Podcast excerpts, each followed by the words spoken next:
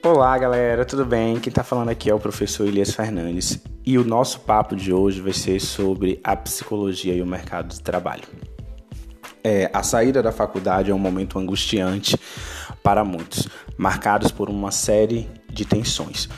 Isso significa porque a gente está mudando de papel, a gente está saindo de estudante para né, profissional e é comum que alguns medos apareçam. Mas você já começou a pensar sobre isso?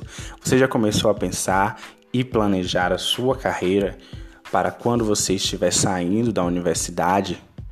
Onde é que a gente começa? Em qual momento a gente começa a pensar nessas coisas? Então a gente vai bater um papinho sobre isso. Para além disso, a gente vai abordar qual é o cenário atual para a absorção de profissionais da psicologia no Brasil.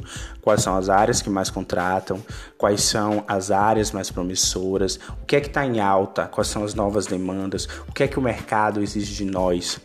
E então, não perca a nossa aula e beijos, até mais.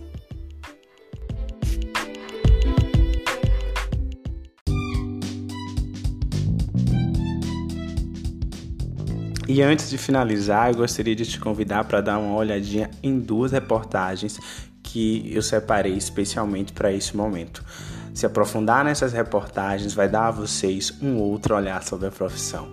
Então não esqueçam de antes de começar os outros processos, ler as duas reportagens. Conto com vocês e agora sim, né? Grande beijo. Até mais.